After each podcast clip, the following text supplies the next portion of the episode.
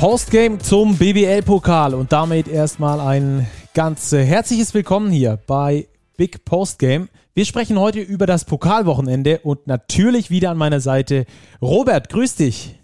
Servus Stacki, grüß dich. Äh, heute gibt es, liebe Zuhörer, eine etwas kürzere Folge um äh, die Vorbereitung auf das Playoff-Spezial weiter ausführen zu können. Also heute nicht allzu lange. Das Playoff-Spezial gibt es dann am Montagabend mit einem Gast. So viel dürfen wir auf jeden Fall jetzt schon mal verraten. Aber dass ihr natürlich auf unserem gewohnten Sendeplatz Montagmorgen auch schon was zu hören habt, gibt es jetzt natürlich nochmal die Pokalnachbesprechung. Und äh, Robert, ich starte einfach mal rein mit einer Aussage. Pokalsieger FC Bayern Basketball. Erstmal Glückwunsch dazu aus deiner Sicht verdient? ja, Mal ganz ja, übergeordnet. Ja, letztlich ist, glaube ich, der, derjenige, der den Pokal gewinnt, dann auch verdient Pokalsieger. Es war irgendwie sinnbildlich für die Bayern-Saison. Ähm, angefangen bei dieser Dreiergruppe oder Vierergruppe ganz am Anfang der Saison, dann dieses Halbfinale, äh, diesmal hochgeführt, fast hergegeben, zweimal Overtime, im Finale wieder minus 15, das wieder umgedreht, im altgewohnter Manier, muss man fast schon sagen. Ähm, nicht unbedingt schön, aber eben sehr energiereich, hochintensiv. Ähm, ja, unterm Strich verdienter Pokalsieger Bayern München. Ja, ich habe äh, diese, diese symptomatische, was du angesprochen hast, das habe ich auch im Hinterkopf gehabt. Gerade bei dem Finale, das war, boah, also ein schönes Basketballspiel ist was anderes. Ich glaube, darauf, anders, ja. darauf können wir uns auf jeden Fall einigen. Aber die Bayern standen auch in dieser Saison nicht unbedingt für ihre Schönheit des Spiels ähm, bisher und äh, haben es dann auch in diesem Pokal nicht gemacht. Ähm, wie du schon gesagt hast, ich finde von Anfang bis Ende jetzt, können wir es ja sagen, die Bayern sind ja Pokalsieger, ähm, ist das auch so ein Stolpern gewesen und trotzdem irgendwie nicht hinfallen. Äh, mit der Niederlage gegen Bayreuth reingestartet, äh, dann mussten die Bayreuther ja, nur nochmal zur Erinnerung, direkt in Quarantäne, sind da rausgekommen aus der Quarantäne und mussten ihre beiden äh, Pokalspiele am 11.11. .11. und am 12.11. .11. direkt hintereinander durchziehen. Also zuerst gegen den MBC in ähm, Weißenfels und am Tag danach, keine 24 Stunden später, gegen die Kreisheim Merlins äh, zu Hause. Da haben die Bayreuther dann jeweils verloren. So war für Bayern dann der Weg frei ins Top 4 und ins Halbfinale, dass sie dann da gegen die Ulmer gespielt haben. Lass uns ein bisschen über dieses Halbfinale sprechen. Ähm, Ulm für mich in der zweiten Halbzeit nicht nur numerisch eindeutig die bessere Mannschaft und zwei bis dreimal die Chance gehabt, alles dicht zu machen. Wie hat Bayern überlebt? Ja, gute Frage. Ähm, letztlich Lucic. Ich glaube, über Vlado Lucic müssen wir in dieser Folge noch öfter sprechen. Ja, die Bayern haben irgendwie überlebt. Also es war eigentlich ein komisches Spiel. Ich fand die Bayern in der Halb ersten Halbzeit sehr dominant.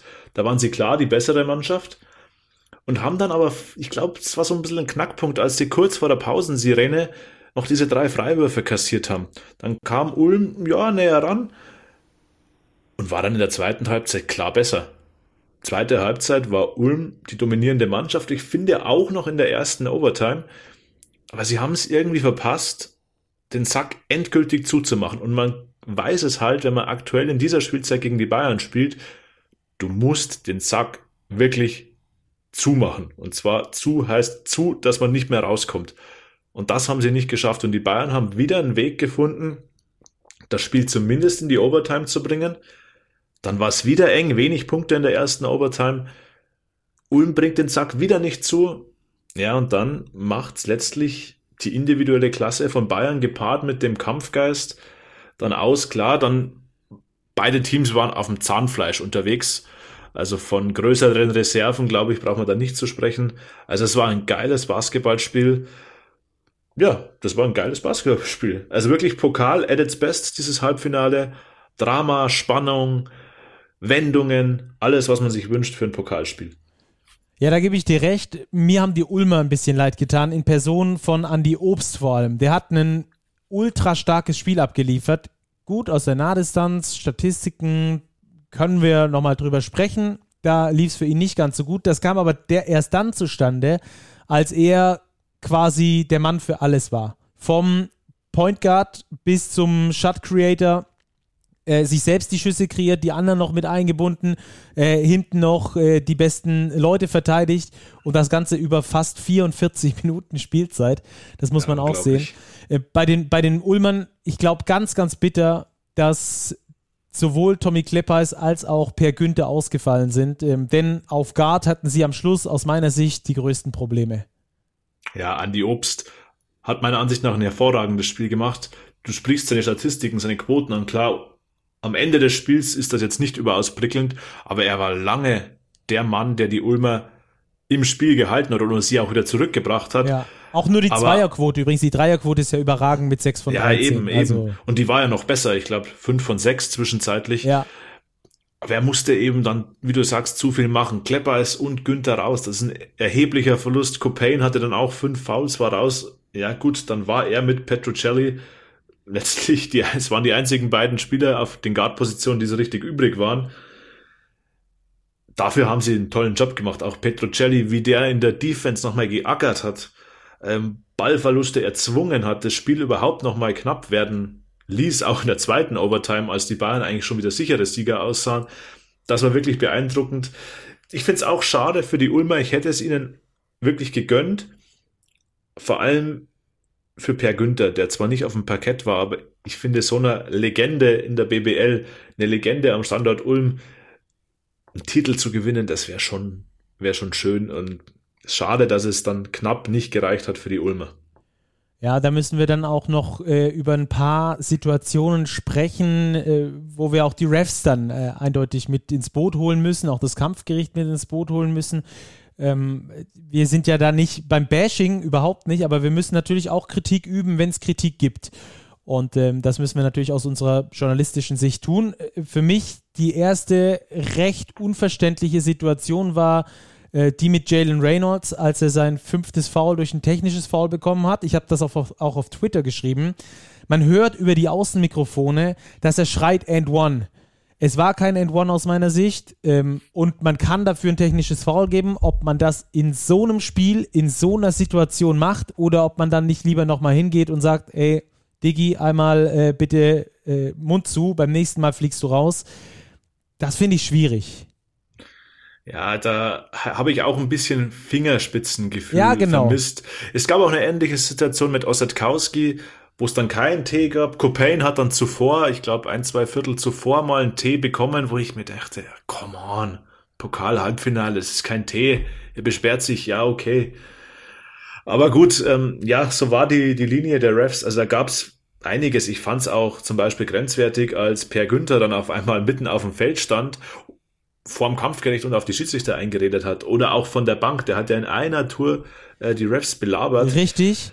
Aber. Und irgendwie hat, ja, ich glaube, sie haben weiter. das nicht so richtig ähm, unter Kontrolle bekommen, ja. die Schiedsrichter. Da mal einen Tee gezückt, dann mal nicht, aber so richtig runterdrücken konnten sie das nicht und das war dann natürlich ein bisschen unglücklich. Ja, auch ähm, dann Ossetkowski da bei ähm, mit einem Flopping zu ermahnen, ähm, aber du hast Vlado Lucic auf dem Feld, der, glaube ich, Flopping erfunden hat, ähm, mit, äh, mit, mit vielen Aktionen. Das fand ich dann auch so irgendwie da ist keine Linie drin gewesen. Dann, okay, wenn du Ossekowski ermahnst, alles klar, easy, passt, alles kein Problem. Aber dann musst du Lucic nach dem zweiten Mal allerspätestens ähm, verwarnen. Ich glaube, er hat nicht eine einzige Verwarnung bekommen. Mit Günther gebe ich dir auf jeden Fall recht, aber wenn wir dann zur nächsten Situation kommen, in der Verlängerung, ähm, äh, Baldwin spielt mit fünf Fouls noch weiter, weil das Kampfgericht ähm, es verpasst hat, äh, das darauf aufmerksam zu machen oder überhaupt zu bemerken, dass er fünf Fouls hat. Das kann alles passieren und das ist natürlich in so einer Situation super doof und super blöd. Fehler sind am Schluss menschlich, aber dass dann vor dem ähm, vor dem äh, Official Review Andrea Trinchieri zu Lotto Moser geht und erstmal äh, eine halbe Minute mit ihm spricht und auf ihn einredet, das verstehe ich nicht. Vor einem Official Review. Geh hin, schau es dir an, bewerte es nach deinen Kriterien und dann sprech mit den, sprech mit den Coaches drüber. Aber das ist egal in welcher Form, auch von Per Günther, für mich eine Einflussnahme. Gerade beim, vor dem Official Review finde ich das extrem, weil du, egal was du da besprichst, mit einer anderen Sicht auf die Dinge reingehst. Egal, ob du sagst, oh Gott, ich darf jetzt nicht anmerken lassen, dass er versucht hat, mich zu beeinflussen, oder dass du sagst, ähm, dem drücke ich jetzt eine rein. Keine Ahnung, wird wahrscheinlich nicht so sein bei den Refs, aber es ist auf jeden Fall eine, Verstehst, was ich meine, oder? So eine, ja, so, eine klar, so eine Vorbeeinflussung da und das finde ich einfach ist, ist katastrophal gelöst. Das ist einfach schlecht gelöst. Eben, und das meinte ich. Sie haben es verpasst, irgendwie dieses dauernde Gerede zu unterbinden, frühzeitig. Ja. Klar, es ist nicht einfach. Es ist ein, ein Spiel, wo viel auf dem Spiel steht. Es geht um viel, es geht um Finaleinzug. Aber da haben sie es einfach verpasst. Und klar, wenn wir dann über die Szene reden, in der die Ulmer Protest eingelegt haben, auch völlig zu Recht Protest eingelegt haben, das war, glaube ich, einfach auch eine Verkettung unglücklicher Umstände. Also es war letztlich, glaube ich, einfach ein Fehler von Kampfgericht, technischem Kommissar, Schiedsrichter in Personalunion. Ja, gebe ich dir recht. Und Gott sei Dank. Hm? Ja, und, und also in dem Fall kein, ähm, kein spielentscheidender Fehler. Müssen Eben, wir das wollte ich gerade sagen. sagen. Gott, Gott sei Dank äh, war das relativ egal, in Anführungszeichen, dass Baldwin während diesen Freiwürfen nur irgendwo rumstand. Klar stand er zu Unrecht auf dem Feld, aber er hatte wirklich zum Glück keinen Einfluss. Wenn man stelle sich vor, das Spiel läuft noch 20 Sekunden und Baldwin holt den Stil oder macht einen Korbleger. Wie groß da die Diskussion gewesen wäre. Klar, auch das ist in den Regeln offenbar geregelt das hat ja die Liga auch begründet. Das ist alles ähm, in den Basketballregeln festgehalten. Wenn das Kampfgericht eben nicht informiert, dass ein Spieler fünf Fouls hat und somit nicht mehr spielberechtigt ist, aber dann wäre natürlich ähm, das Dilemma noch viel größer gewesen. So war es fast zu erwarten, dass die Entscheidung der BBL so kommt, wie sie kommt, nämlich dass der Protest abgewiesen wird. Ja, aber es war einfach unglücklich und ich glaube, die Beteiligten sowohl der Kommissar als auch die Schiedsrichter als auch der, der Anschreiber oder der, der die Hupe bedient, die ärgern sich am meisten darüber. Also davon bin ich überzeugt. Ähm, und ich, wir haben es auch auf Twitter geschrieben, diese ganzen Verschwörungstheorien, die sich da jetzt auftun, das ist natürlich absoluter Käse. Äh, das Münchner Kampfgericht, es war das Kampfgericht, das normalerweise bei den Bayern auch in den Euroleague-Spielen und in der BBL-Spielen am Werk ist. Das zählt meiner Ansicht nach zu den besten in Deutschland, wenn nicht sogar in Europa. Also diese Truppe oder einige davon waren auch bei Europameisterschaften schon im Einsatz. Und da gab es noch nie Probleme. Es ist einfach ein Fehler passiert, was saumäßig ärgerlich ist. Aber er hatte Gott sei Dank keinen Einfluss auf das Spielergebnis. Ja, das können wir auf jeden Fall so festhalten. Und natürlich gibt es keine Regel, die dann sagt, oh, da, die Sekunden nochmal wiederholen oder Freiwürfe wiederholen oder sonst irgendwas. Dann wären wir ja wie früher auf dem, auf dem Bolzplatz, wo man sagt, äh, Torwart wirft ihn nochmal raus im Fußball und wir, wir fangen nochmal von vorne an, es steht immer noch 3-2 und nicht 4-2. Also ja. völliger, völliger Quatsch. Von daher ähm, ist dann da danach gut und richtig verfahren worden. Es ist trotzdem spricht es im Großen und Ganzen eine Sprache, die wir halt gerade auch schon angesprochen haben, dass da die Linie mir zu, zu drunter und drüber war. Und äh, das. Das passte irgendwie dazu. Ja. ja. genau, genau. Das passte dann irgendwann dazu. Obwohl, wie gesagt, es schlussendlich nicht spielentscheidend war und auch die Linie der Schiedsrichter, auch das müssen wir sagen, war aus meiner Sicht nicht spielentscheidend, sondern am Schluss haben es die Spieler auf dem Spiel entschieden, indem sie getroffen haben oder nicht und am Ganz Schluss genau. ähm, die Bayern dann auch äh, gewonnen haben. Ob dann verdient oder nicht, das darf jeder mit sich selbst vereinbaren. Ähm, da, da, hat, glaube ich, jeder eine ganz spezielle Meinung dazu. Äh, wahrscheinlich auch, äh, ob er näher an Ulm oder an Bayern aus Fernsicht steht und ähm, bewertet das, das dann nach seinem Gusto. Da haben sich die Bayern dann also durchgesetzt, haben das Spiel schlussendlich mit 104 zu 102 gewonnen. Double Overtime, besser kann es dir eigentlich nicht passieren wie gesagt, wenn wir da mal diesen Fehler ausklammern, ähm, der da in der ähm, Schiedsrichterrichtung passiert ist oder kommissarischen Richtung passiert, passiert ist, dann war das ein wunderbares und richtig geil anzusehendes Basketballspiel. Äh, ich stand mehrfach ähm, äh, bei dem Spiel, obwohl ich eigentlich gemütlich auf der Couch gucken wollte. Eben. Und ich finde, das, das geht, das geht in dieser Diskussion einfach ein bisschen unter. Es war ja. wirklich so ein geiles Basketballspiel mit Wendungen und, und allem, was diesen Sport so besonders macht. Und da finde ich es einfach schade, wenn man das jetzt auf diese eine Situation reduziert und nur über diese Situation spricht, weil sie letztlich keinen Einfluss hatte. Wir haben es betont, es ist mega ärgerlich, aber das Spiel war überragend. Es war ein 50-50-Spiel die Ulmer hätten es genauso gut gewinnen können. Ein Spiel auf Messers Schneide und genau das sind die Spiele, die den Basketball ausmachen, besonders in Duodai-Spielen. So sieht's aus. Dann lass uns rübergehen zum zweiten Halbfinale, das da am Samstag gespielt wurde. Alba gegen Göttingen. Ein Spiel, das, glaube ich, unter dem Motto Feuer frei zusammengefasst werden kann. Und wenn man halt Alba feuern lässt, dann feuert Alba auch, oder? Ja, das war irgendwie so ein Spiel. Alba fand ich ziemlich cruisend unterwegs. Also ich glaube, die mussten da nicht an ihre an ihr Limit gehen. Ähm, sowohl von der Rotation her als auch vielleicht von der Intensität her. Es war für Offensivliebhaber ein super Basketballspiel, aber Alba hat das dominiert letztlich von der ersten Minute an. Die Göttinger haben es gut gemacht. Sie haben sich wirklich sehr, sehr gut verkauft. Sie haben sich nie abschütteln lassen. Aber es war letztlich einfach zu wenig. Sie hatten defensiv nie richtig Zugriff auf Alba. Alba konnte letztlich punkten, wann sie das wollten.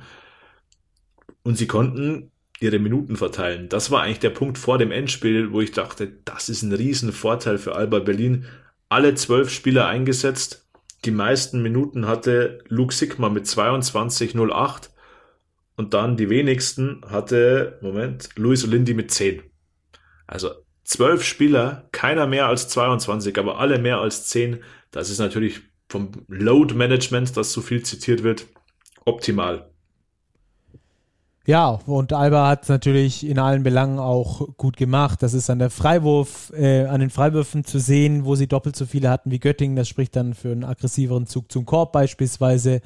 Ähm, auch ansonsten die Würfe ganz gut verteilt, auch prozentual ähm, Zweier, Dreier da die äh, Percentage ungefähr ein Drittel, ganz grob äh, Dreier, zwei Drittel Zweier, weil da auch die Quote besser war, dazu 50 Prozent äh, Dreierquote und so weiter und so fort. Also da hat eigentlich, fand ich, alles gestimmt, äh, um sich da auf ein richtig gutes, großes Finale einzustimmen, äh, zu dem es ja dann auch gekommen ist. Äh, ich glaube, damit können wir schon das andere Halbfinale eigentlich größtenteils zumachen. Was sollen wir dann noch groß drumherum sprechen? Ja, einfach den Göttingen nochmal ein Kompliment genau. machen. Ich meine, für, für Göttingen ist es ein Riesenerfolg, sich für dieses Halbfinale qualifiziert zu haben. Äh, man muss sagen, sie kamen auch aus einer Quarantänesituation. Aubrey Dawkins war nicht dabei, einer ihrer Schlüsselspieler, und sie haben sich wirklich gut verkauft.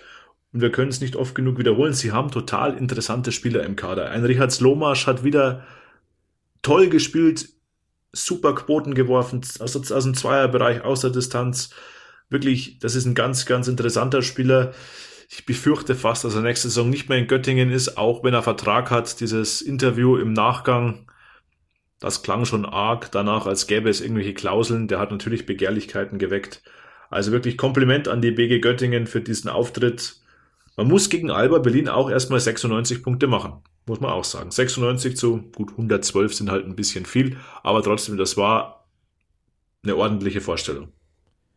Ja, und dann gab es am Sonntag eben noch das äh, große Finale, auf das wir alle getippt haben, glaube ich. Also da gab es kaum äh, Leute, die gesagt haben, das wird nicht äh, Bayern gegen Alba. Es war äh, erwartet worden, dass das ein geiles Spiel wird. Es war ein großer Krampf aus meiner Sicht. Also es war wirklich Kampf, Kampf und Krampf ja, zwischendurch. Ja. Genau, genau. Also erstes Viertel von, von Alba richtig, richtig nice. Es hat ultra Spaß gemacht, da Alba zuzugucken. 29 Punkte, da ist richtig viel gefallen. Auch Markus Eriksson, gleich die ersten beiden Angriffe haben mir richtig gut gefallen. Aber da habe ich mir schon auch gedacht, also die Bayern haben einfach halt noch nicht die Energie, um äh, da richtig reinzustarten in das Spiel. Und habe auch darauf gehofft, dass sie reinstarten mit Energie irgendwann, dass es dann nochmal knapp wird. Und das ist ja dann auch passiert. Ja, Energie ist so ein Thema das war, glaube ich, der Hauptpunkt. Wir haben es ja vorher schon angesprochen, die Minutenverteilung bei Alba im Halbfinale total breit gestreut. Die Bayern gegen Ulm, die haben quasi mit einer siebeneinhalber Rotation gespielt. Reynolds hatte Foulprobleme, daher nur gut zehn Minuten und die restlichen Minuten gingen quasi alle auf die weiteren Importspieler plus Zipser und Radosevic.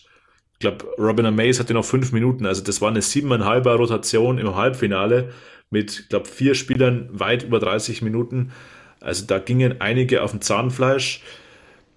Daher hätte ich tippen müssen, weil du das Tippen angesprochen hast. Auch das hatte ich gelesen. Die Wettquoten waren ja relativ eindeutig für die Bayern. Also hätte ich mein Geld setzen müssen, hätte ich für fast eine Quote von drei, glaube ich, dass man den dreifachen Einsatz zurückbekommt, schon auf Alba gesetzt. Ja, hätte ich Sie waren für mich leicht favorisiert. Ja, aber letztlich kam es dann doch anders. Ja, womit, womit hatte das aus deiner Sicht zu tun? Also ich habe mir ein paar Dinge aufgeschrieben, beispielsweise äh, Peyton Siever hat für mich einen komplett rabenschwarzen Tag erwischt. Er wollte es erzwingen, er wollte zeigen, welch Leader er ist und hat äh, drei von elf aus dem Feld geworfen, null von sechs Dreiern. Mhm. Die Wurfauswahl richtig übel. Ähm, dann natürlich müssen wir ganz oben anführen Luke Sigma und äh, Johannes Thiemann, der gerade heiß gelaufen ist. Beide verletzen sich, können nicht weiterspielen. Ja. Ganz, ganz, ganz, ganz bitter aus meiner Sicht. Ähm, wie gesagt, dann hast du die zwei nicht mehr, die zwei Optionen auf Big. Ähm, ja, wie gesagt, ein, ein Siva, der im, im Meisterschaftsmodus zu sein glaubt, aber es halt dann leider nicht nicht quotentechnisch abrufen kann, dann auch zu viele Würfe genommen hat. Und aus meiner Sicht das A und O, weshalb es für Alba nicht gereicht hat am Schluss, wenn sie Mismatches kreiert haben, die sie viel kreiert haben, dadurch, dass die Bayern geswitcht haben, haben sie immer oder, oder viel zu häufig das 1 gegen 1 von Guard gegen Center genutzt und viel zu selten ihre eigenen Big Men im Low Post eingebunden. Auch wenn da sie, äh, auch wenn da Sigma und äh, Thiemann gefehlt haben, auch ein Schneider kannst du gerne mal im Post spielen lassen. Ähm, ben Lammers, äh, bis er dann da in Foul Trouble kam, kannst du auch sehr gerne im Post mehr einbinden. Also das kam mir zu wenig. Ja, ich glaube, die Berliner haben ihr Spiel verloren. Wie du angesprochen hast, das erste Viertel war richtig gut. Das war typischer Alba-Basketball. Da wurde der Ball geteilt, da ging's Pass, Pass, Pass, offener Dreier drin. Da lief die Murmel richtig gut. Die waren ja auch 15 Punkte in, in Front. Und dann haben die Bayern halt irgendwoher wieder ihre Energie genommen in der Verteidigung. Und das hat Nils Giffey auch nach dem Spiel betont. Alba kam dann nicht mehr zu ihrem Spiel und sie sind dann zu viel in 1 gegen 1 Situationen gegangen. Und wie du sagst, eben, ja, der Guard attackiert dann im 1 gegen 1 den Center, aber dann eben ohne Extrapass und so weiter. Und das war dann, glaube ich, das Hauptproblem für Alba, dass sie ihr Spiel nicht weiter durchziehen konnten. Ja. Viele schwere Würfe dann eben nehmen mussten, mhm. eben auch aus 1 gegen 1 Situationen da kommt dann auch Siba wieder ins Spiel, der eben seine 0 von 6 wirft aus der Distanz. Und da waren halt schon einige dabei, die waren so ein bisschen aus der Not geboren. Ja, Stepback aus dem Dribbling oder noch einen Schritt zur Seite und dann den Dreier. Das sind dann keine hochprozentigen Würfe mehr. Und die Quote ging dann letztlich auch ein Stückchen runter. Und dann haben die Bayern halt zugepackt. Zweiten Viertel nur 10 Punkte zugelassen. Das ist ja halt dann für Alba, die ja doch eher über die Offense kommen, dann zu wenig. Ja, und äh, genau an dem Punkt äh, fand ich sehr gut, dass du gesagt hast, diese Notwürfe. Ähm, Alba viel zu oft ins Isolation gegangen oder eben ins One-on-One -on -One zwischen Guard und Center und nicht äh, den Alba Berlin Basketball gespielt, den wir sonst von ihnen kennen. Mit Attackieren, Pass, Extra Pass, Extra Pass und dann äh, den Dreier draufschroten, sondern da äh, die Bayern haben es geschafft, sie ihnen ihr Spiel zu nehmen und ähm, da muss man dann natürlich auch an die, an die bayerische Defensive nochmal ähm, Kredit geben. Plus ähm, natürlich eine Freiwurfquote, die absolut unterirdisch war bei den, bei den Berlinern. Das müssen sie sich selbst auf jeden Fall ankreiden. In einem Finale reicht eine Freiwurfquote von 65 Prozent einfach nicht aus. Das müssen wir ganz klar so sagen. Und ja, vor allem, ähm, da waren wichtige Freiwürfe dabei. Also die waren nicht zu irgendwelchen Situationen. Ja sondern wirklich in der Schlussphase, als sie nochmal rankamen. Da hat auch Eriksson mal einen verworfen, aber der tut halt einer schon weh. Ja.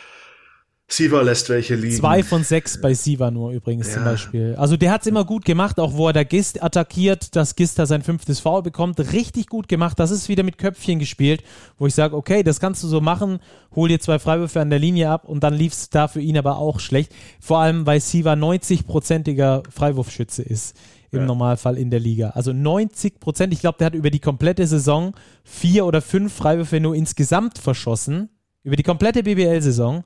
Und hat jetzt in diesem Finale vier so wichtige liegen lassen. Das ist auf jeden Fall am Schluss ein Faktor, ähm, der es dir dann halt einfach schwerer macht, das Ding zu gewinnen. Auch bei den Field Goals beispielsweise Alba mit 14 Field Goal Versuchen mehr, also mit 14 Würfen aus dem Feld mehr als die Bayern.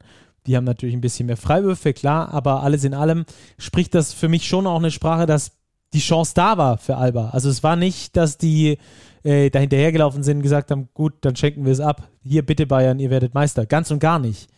Ähm, aber sie haben einfach ihr Spiel ich fand das super. Das Interview von Nils Giffey nach der, nach der Partie fand ich super, wo er einfach gesagt hat, wir, sie haben uns ins 1 gegen 1 gebracht und da hatten wir dann unsere Probleme. Ja, es war letztlich so, so glaube ich, war auch der Grundtenor. Ich war in der Halle mit den Kollegen, die ebenfalls dort waren. Da war auch der Tenor eher, hm, ja, Alba ist Favorit. Was muss passieren, dass die Bayern das Ding gewinnen? Und wir waren uns eigentlich alle einig, es muss ein Kampfspiel werden. Da, wo es über Biegen und Brechen geht vielleicht kein schönes Spiel, wo es Unterbrechungen gibt, wo es Freiwürfe gibt. Das war eigentlich die einzige Chance für die Bayern. Und so kam es dann. Sie haben Alba ein bisschen ausgebremst. Alba konnte nicht mehr diesen schnellen Basketball spielen. Und wenn es das Spiel der Bayern ist im Halbfeld, da sind sie halt dann auch gut. Sie sind defensiv sehr, sehr gut und sie sind dann auch in der Lage vorne, auch wenn der Angriff vielleicht nicht mega flüssig ist, gezielt ihre Mismatches zu finden.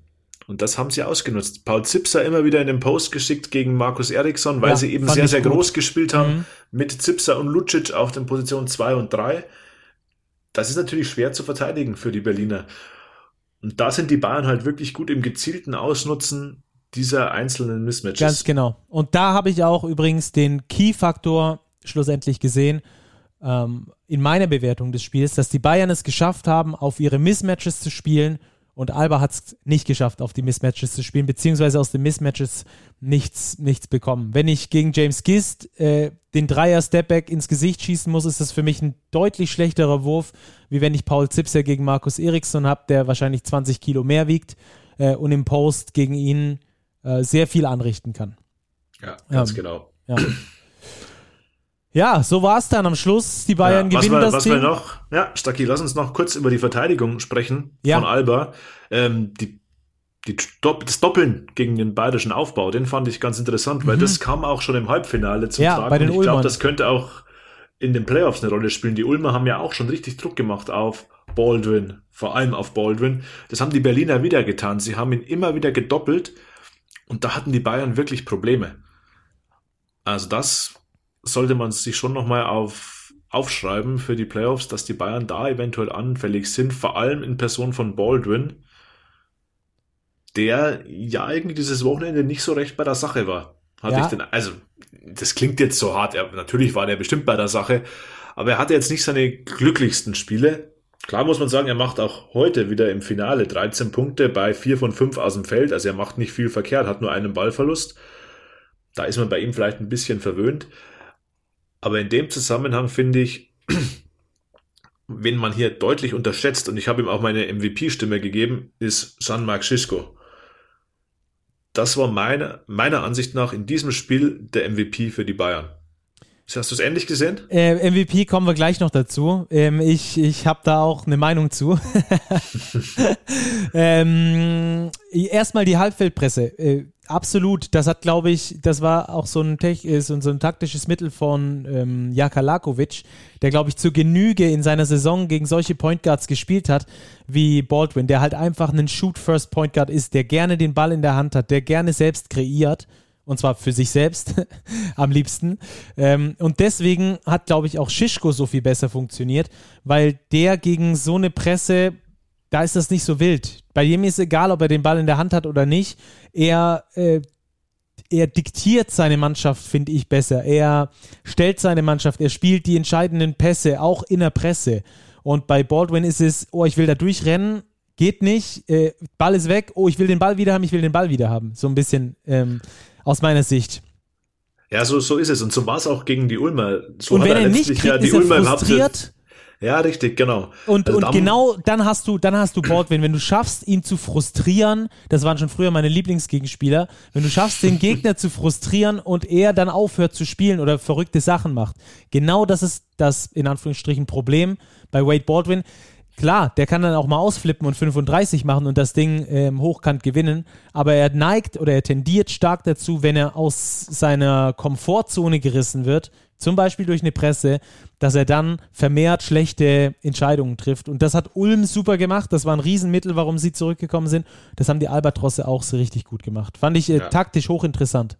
Ja, das ist, glaube ich, auch ein Reifungsprozess, den Wade Baldwin jetzt durchlaufen muss. Das sind, glaube ich, auch Situationen, die er einfach noch nicht oft hatte in seiner Karriere. Klar, er war in der NBA und er war bei Olympiakos Piraeus, aber er war nie in der Rolle, dass er dann der Mann ist, der Point Guard, der dann die Zügel in der Hand, in der Hand hält. Und, und wie oft spielst lernen. du in der NBA gegen eine äh, Halbfeldpresse? Ja, eben, das kommt dazu. ja. Aber wenn man jetzt auch wirklich auf die, auf die Zahlen schaut, das fand ich heute wirklich interessant. Baldwin geht plus minus, minus vier. Shishko geht plus 13. Das ist der ja. beste Wert aller Spieler. Auch DJ Sealy, der kommt auch schlecht weg. Auch der geht in seinen 16 Minuten plus 11. Auch ein Ballhändler. Also auch der hat wirklich gut beigetragen gegen diese Presse, um da nicht größeren Schaden zu nehmen. Weißt du, hast du eine Ahnung, wie weit ähm, bei, den, bei der MVP-Wahl, wenn wir dann zum, zum MVP kommen, du wolltest ja gerade schon drüber sprechen, ist Vlado ja. Lucic geworden, ähm, der MVP des äh, Final Fours. Ich habe es ehrlich gesagt nicht ganz nachvollziehen können.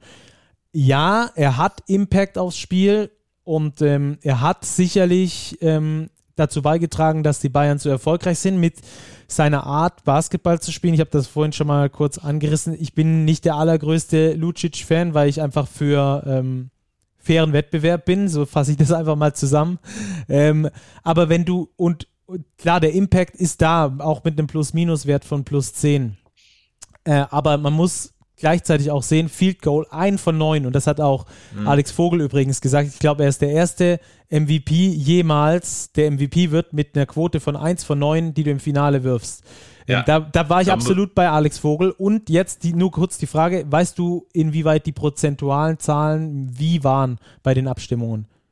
Nein, das weiß ich nicht, aber okay. ich weiß, dass er nicht äh, MVP dieses Spiels war.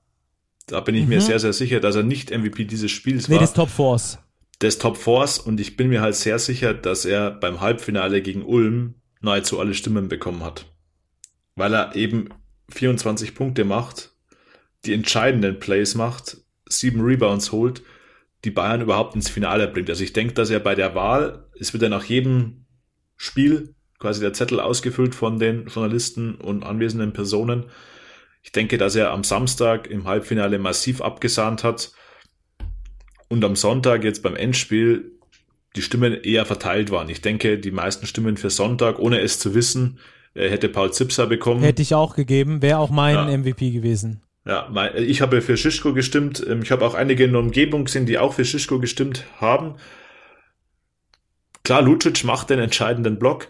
Ich glaube einfach, dass die Summe da letztlich ausschlaggebend war und dass er von seinem Halbfinale profitiert hat. Ja, und also, ich glaube auch. nie MVP dieses Spiels war, das ist, glaube ich, das steht außer Frage, das war ja nicht des Finalspiels. Ja.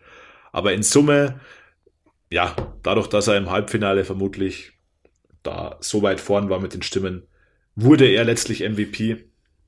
Gut, ist jetzt ein Award, ein Nebeneffekt. Nimmt man mit. Klar, man hätte ihn auch an Zipser geben können. Ja, war auch, aber ich auch fand Schischko wirklich beeindruckend. Hm? Auch, auch. Also ich hätte, ich hätte Zipser und Schischko und Sili noch vor Lucic gehabt. Klar, Lucic im Halbfinale gebe ich dir recht, ja, aber für mich besteht halt ein Top 4 aus mehr als einem Halbfinale, das du knapp gewinnst. Und Zipser macht im Halbfinale 11, geht da plus minus 1 und Zipser macht im Finale 18 und geht da plus minus 2. Das sind jetzt nicht die Wahnsinns plus minus Werte, aber ich fand, dass Zipser zum Beispiel der entscheidende Faktor war, weshalb es Alba nicht mehr ganz geschafft hat, ranzukommen in dieser einen Phase, weil er eben das Mismatch gebildet hat und daraus das meiste gemacht hat. Auch quotentechnisch brutal stark unterwegs. 67 aus dem Feld, 67 Prozent aus dem Feld, vier von sechs Dreiern. Ähm, dazu jetzt hier nur ein Rebound, ein Assist und zwei Steals, aber im Halbfinale hat er auch zahlentechnisch richtig aufgelegt. Sechs Rebounds, ein Assist. Ähm, also ich fand Paul Zipser über das komplette Wochenende beide Spiele zusammen beurteilt den besten Spieler und bei Schischko bin ich auch bei dir. Das ist auch in Zahlen vielleicht nicht ganz so ganz extrem abzulesen. Ähm, aber halt von der Art und Weise, auch, auch gegen Alba beispielsweise. Wenn er kommt, dann kommt einfach diese Ruhe, diese Sicherheit aufs Feld, die halt Baldwin mit seiner Art und Weise zu spielen nicht hat. Ja, Schischko ist so ein Spieler, der wird, glaube ich, nie die großen Zahlen auflegen. Nee, aber genau. ich ja. Ich habe heute auf, auch auf Twitter gelesen, ähm, ein weiterer Journalistenkollege von uns, der hat ihn schon verglichen, jetzt wird, wird ins obere Regal gegriffen, mit dem jungen Nikos Zisis. Und ich finde, da ist schon was dran. Also nur so von der Spielweise, wie er spielt, total durchdacht, total ruhig, total abgezockt. Der macht dann eben den Dreier rein, als Alba auf vier Punkte dran ist oder auf fünf. Und er wirft eben beide Freiwürfe rein, wo Siva einen liegen lässt. Er hat keinen Turnover gegen dieses Doppeln. Also der spielt einfach total abgezockt für sein junges Alter. Wir müssen immer noch beachten, der Kerl ist Anfang 20. Der war letztes Jahr bei den Bayern quasi nicht in der Rotation, wenn wir an dieses Finalturnier denken.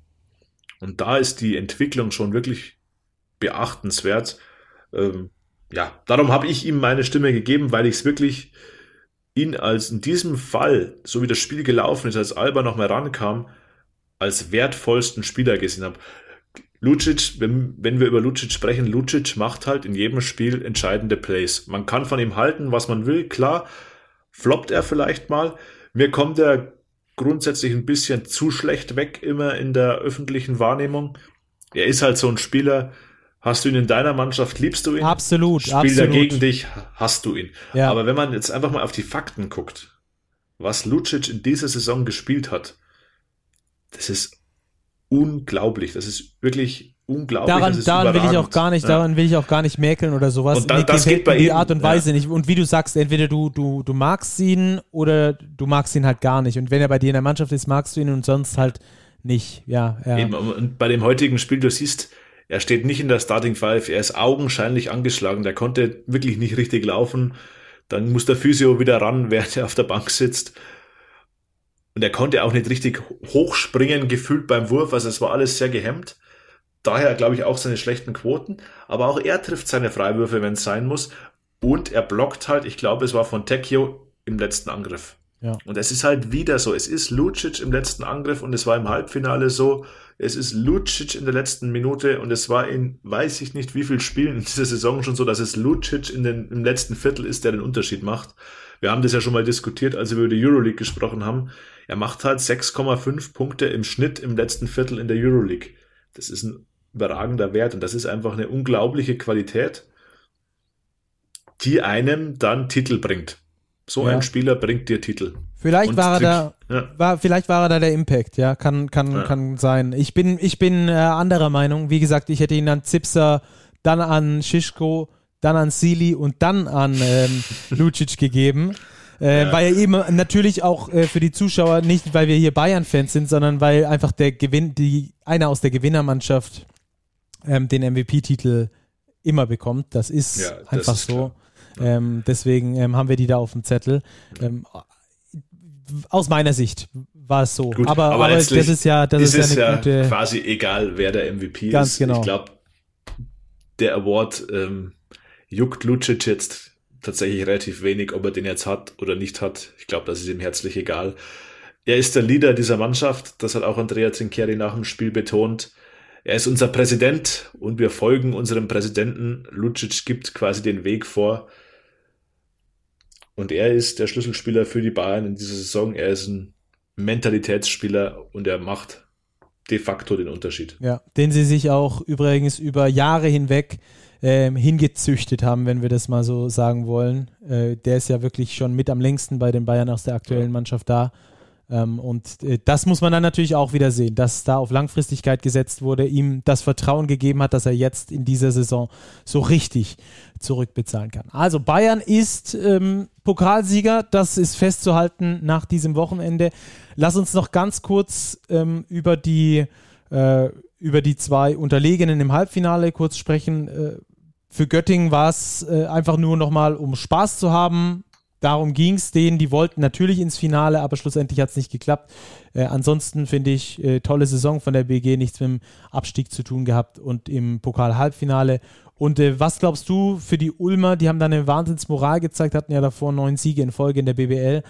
Äh, was hat ihnen dieser Pokal oder die Pokalreise gebracht? Wo hat es sie hingebracht und wo kann es sie vielleicht in dieser Saison noch hinbringen? Vielleicht sogar schon mal, um ein bisschen vorzugreifen auf die Playoffs. Hm, da wollte ich jetzt eigentlich auch einhaken. Die Pokalreise endete jetzt im Halbfinale. Knapp, unglücklich, wie man will. Aber sie sind auf dem richtigen Weg. Sie sind mit die heißeste Mannschaft aktuell im deutschen Basketball. Sie spielen sehr, sehr gut, auch wenn Schlüsselspieler verletzt ausfallen. Also das ist wirklich ein Verdienst auch von Jaka Lakovic und der Seitenlinie. ich würde die Ulmer für die Playoffs wirklich nicht unterschätzen. Diese Serie gegen Oldenburg, die glaube ich, wird die engste aller Serien oder hat das Potenzial, die engste zu werden, weil die Oldenburger ja, wie wir es schon oft thematisiert haben, relativ unspektakulär, aber stocksolide unterwegs sind. Die Ulmer haben jetzt wirklich einen Lauf. Ich glaube nicht, dass dieser Lauf jetzt durch diese knappe Niederlage irgendwie beeinflusst wird. Die haben Selbstvertrauen, die wissen, dass sie gut spielen können. Also die sind absolut auf dem richtigen Weg. Ähm, macht Spaß, der Truppe zuzuschauen. Das waren die letzten Worte für heute.